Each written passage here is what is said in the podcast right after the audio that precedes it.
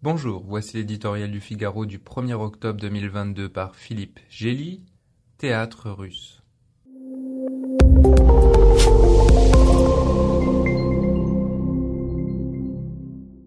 Potemkin n'aurait pas renié le théâtre de Vladimir Poutine vendredi au Kremlin et sur la place rouge. Entérinant la volonté du peuple souverain, il a validé l'annexion des 18% du territoire ukrainien sous sa botte. Comment eût-il pu résister à cet élan spontané qui a vu se jeter dans les bras armés de la mer Russie 87% des habitants restés sous la mitraille à Kherson, 93,1% de ceux de Zaporizhia et respectivement 98,4% et 99,2% des oblasts de Louhansk et Donetsk occupés depuis 2014. On aimerait mettre un visage sur le téméraire citoyen de Donetsk qui a craché à la face du bon tsar.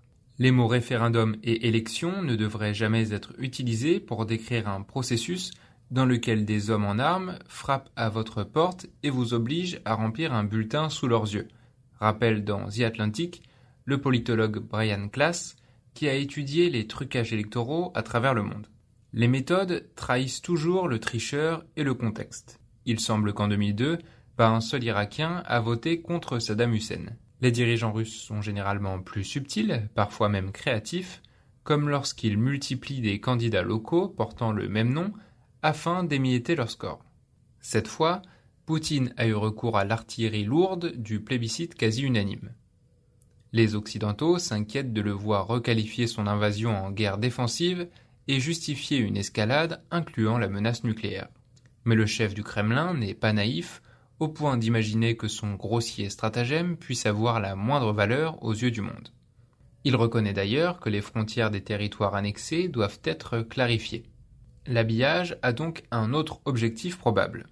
Souder la nation russe derrière le mythe d'une opération de libération de frères prisonniers d'un régime nazi. Au moment où la conscription suscite de vives tensions dans la société, on adosse sa crédibilité à la prétendue volonté des Ukrainiens d'être sauvés. La mise en scène grandiose du coup de force confirme la propagande à vocation intérieure. Les Russes, nourris de fake news, seraient habitués à croire que tout est possible. Dupes jusqu'à quand?